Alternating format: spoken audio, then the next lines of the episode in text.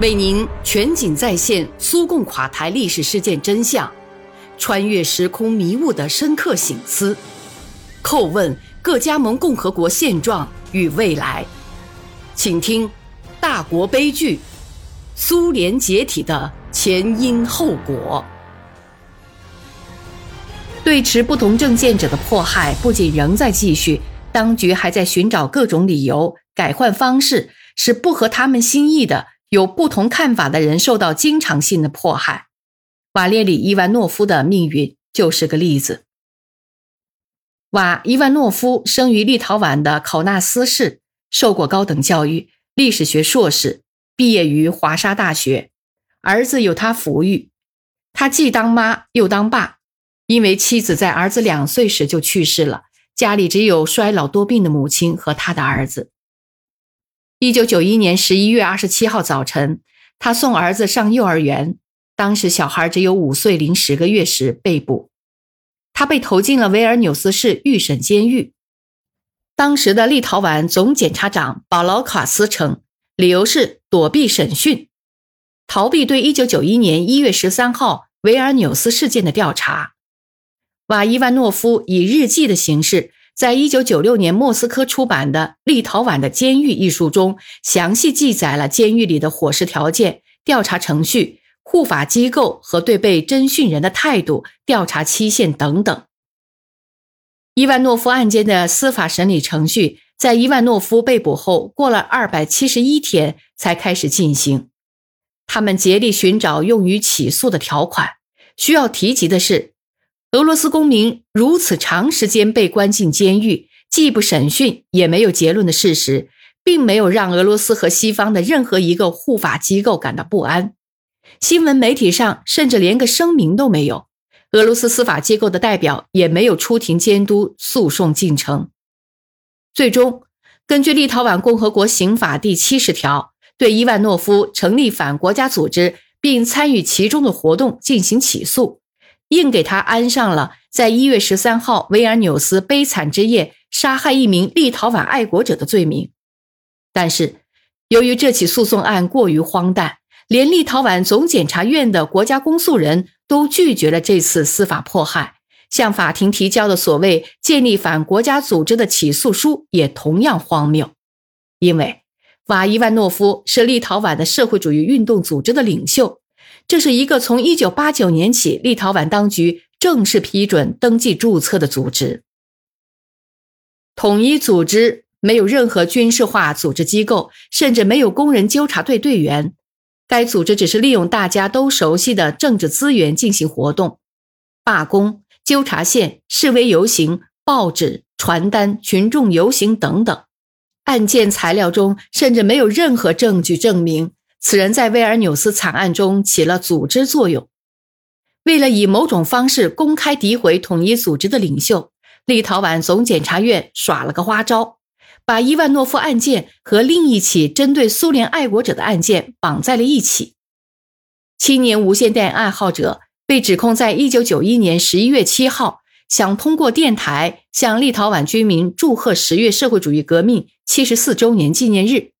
还差点被跟踪到森林里的立陶宛警察打死，因为其中一个无线电播音员在实施逮捕时进行了抵抗。警察还以奇怪的方式在无线电播音员的汽车里找到了一支属于1991年7月30号米亚季宁海关检查站某被害人的卡拉什尼科夫自动步枪。正如早就料定的那样。法院既无法查明瓦伊万诺夫和无线电播音员小组行动之间的因果关系，也无法证明他和该案其他被告有联系。此例充分证明，是立陶宛总检察长帕乌拉乌斯卡斯以前的立陶宛共产党中央委员捏造了这起案件。经过七十六次庭审，控方顽固的要证明瓦伊万诺夫及其同案犯。无线电播音员扎格耶夫、奥尔洛夫、斯莫特金、绍罗霍夫、特警队员博夫廖夫、维尔纽斯市党委书记纳戈尔内和民兵队长康德拉绍夫在立陶宛共和国领土上犯有罪行，实际上，这个共和国当时还根本不存在。为了对法庭审理的那套作风有比较明确的认识，请允许我引用一段瓦伊万诺夫的日记，他登载在前面提到过的《立陶宛的监狱》一书中。一九九四年四月十九号，星期二，第七十三次开庭。今天，法庭上上演了一出由立陶宛总检察院的导演策划，可称之为“纳粹在谴责”的闹剧。全长一小时二十五分。这段时间，在立陶宛共和国最高法官法院们面前，在我们所坐的笼子对面，出现了四十一名所谓的社会公诉人，其中有十六人要求把我们枪决，其他人要求根据法律判决或赔偿物质损失。只有一位叫瓦六尼克的音乐学院的大学生，由于目睹了一月之夜电视塔发生的一切。所以说，如果他们有罪，上帝会审判他们，我豁免他们。对于那十六个要求对我们处以极刑的人来说，我们都不是人。按照推理，所有这些社会公诉人都支持立陶宛当局的规则。谁反对立陶宛共和国独立，谁就是劣等人，应该在肉体上把他们消灭。好熟悉的动机呀，在法西斯德国。对政敌持有这种态度，就可以加官进爵。这不由得又一次让我们想起1990年至1991年间发生的事情，想起立陶宛领导人反对苏联的讲演、号召和行动。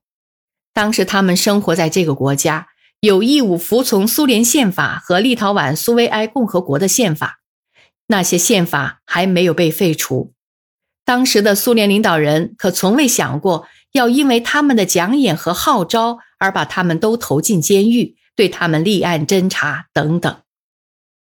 一九九四年四月二十九号的第七十六次开庭，对瓦伊万诺夫作出了判决，认定他违反了立陶宛共和国刑法第七十条，被判监禁三年零六个月，在强制劳改营服刑，扣除预押的时间，瓦伊万诺夫还要在监狱里熬上七个月零二十一天。和此案相关的其他同志也被处以不同刑期的监禁。判决宣布几天后，瓦伊万诺夫被押送到普拉维尼什斯克强制性劳役。一九九四年十月六号被释放。就这样，被判在维尔纽斯医院世界中犯有反国家罪的瓦伊万诺夫，在立陶宛监狱中服满了规定的刑期，在狱中。瓦伊万诺夫在俄罗斯大使谢尔盖·扎格里亚德斯基的帮助下接受了俄罗斯国籍。获释后不久，他就在自己的出生地立陶宛履行了法律手续。同所有生活在立陶宛的俄罗斯公民一样，他也需要居民身份证。出狱后不久，瓦伊万诺夫在当地报纸上对记者发表了几次谈话，谈话中表达了自己对立陶宛政治局势的看法。不知是瓦伊万诺夫在狱中和诉讼中的同案犯，还是他这个人让立陶宛当局感到可怕，他们决定摆脱这个不合心意的分子。各位一定记得那句著名的警句：“没有人就没有问题。”他们建议瓦伊万诺夫在三十天内离开立陶宛共和国，要求他在一九九五年一月二十二号之前执行，否则就面临被驱逐出立陶宛。五年内无权再返回该国的危险，这是市移民处亲手交给他的命令。还有五位与伊万诺夫案件相关的人也被驱逐了，他们是康德拉绍夫、奥尔洛夫和肖洛霍夫，以及另外两个已经被发配到俄罗斯的人。立陶宛的媒体当时就刊登了共和国著名政治家就伊万诺夫被驱逐到俄罗斯发表的观点。瓦伊万诺夫早就应该从立陶宛被赶出去，并把这个问题忘掉。最好能把他和拖延驱逐出境的内务部长罗马西斯·瓦伊特亚库纳斯一同赶出去。这是立陶宛自由联盟主席维塔乌塔斯·苏斯塔乌斯卡斯说的话。独立党领导人瓦利扬基纳斯·沙帕拉斯声称，伊万诺夫在我国无事可做。再说，他也不想停止自己的反宪法活动。议会中右翼报业的代表拉斯乌斯塔乌斯克内的观点，他是这么说：一月十三号进行过犯罪活动，而且还反对立陶宛独立的人，怎么能生活在我们国家呢？一九九五年一月，前统一组织的几位领袖伊万诺夫及其同志向立陶宛内务部长提交了对市移民处决定的申诉。并请求颁发居民身份证。一九九六年五月，伊万诺夫来到莫斯科，参加俄罗斯出版社为其《立陶宛的监狱》一书召开的新闻发布会。该书在国家杜马送给了议员和记者。在新闻发布会上，伊万诺夫回答了许多问题，其中有对维尔纽斯一九九一年一月事件的亲眼所见，表达了他在一九九一年至一九九四年。整个调查和审判期间所持的观点，在参加国家杜马期间，瓦伊万诺夫会见了人民政权议员党团领导人雷日科夫、杜马委员会主席吉洪诺夫及其他议员。瓦伊万诺夫很快便感到了新闻发布会的影响。六月中旬，立陶宛总检察长弗尼基吉纳斯通过媒体宣称。目前，总检察院正在进行认真调查，期间将对瓦伊万诺夫在杜马的讲话以及其他材料进行详细分析。根据调查结果，将决定追究伊万诺夫责任的问题。一九九七年七月，维尔纽斯法院以诽谤罪判处瓦伊万诺夫强制劳役一年，并向一九九一年一月十三号的七位死难者家属。偿付民事诉讼费七万利特，约两万美元，因为这些家属觉得受到了侮辱。正像法庭查明的那样，伊万诺夫说没有证据证明这些人是在那个悲惨的夜里死于苏军之手。判决宣布后，法庭立刻给伊万诺夫戴上了手铐，就像对待罪恶的杀人犯那样，又把他送进了监狱。一九九七年九月，维尔纽斯的上诉法庭举行二审。仍旧维持原判。这次庭审为伊万诺夫进行辩护的是亚历山大·格里格曼克里格曼。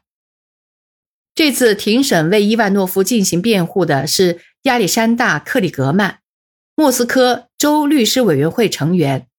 他在发言中对判决书援引的1996年5月21号伊万诺夫发言速记稿表示异议。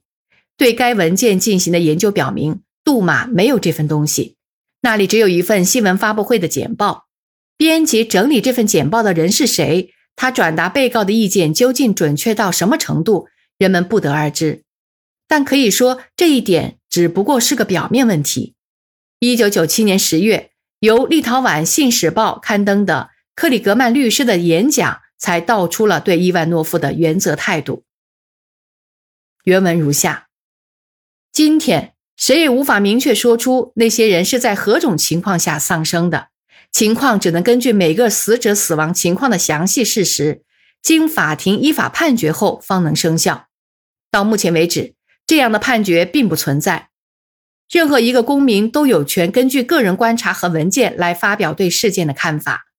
我援引一个著名的司法案例说，尽管沃伦委员会确定了肯尼迪总统死亡的情况。但这并不妨碍最近二十多年来各种各样人物对其死因的种种说法。一九九一年一月发生在维尔纽斯的事件一定也会是这样，他将成为历史学家、政治家、新闻记者、司法界人士关注的目标。判决书中写道：“伊万诺夫做这一切的动机是出于对立陶宛国家的仇恨，这不符合事实。我的当事人也坚决否认有这种动机。”况且，在追究被告责任的命令中和应该详细列举被告人违反法律的起诉书中，也没有对仇恨立陶宛共和国动机的证明。法庭把此点写入判决书，超出了公诉范围，是文明诉讼所完全不能允许的。判决书中还断言，伊万诺夫知道立陶宛共和国对所述事件的官方评价。简而言之。就是伊万诺夫无权对事件做出不同于国家的评价，这些事情我们都知道，也都经历过。这是对国际公约所规定的人权的最粗暴的践踏，也违反了立陶宛共和国的宪法。上述各点导致的结论是，瓦伊万诺夫的诉讼案是政治案，做出的判决残酷无情，显然是对持不同政见者进行迫害。上诉法院批准了对伊万诺夫的判决，他的这一决定是他固执己见的铁证。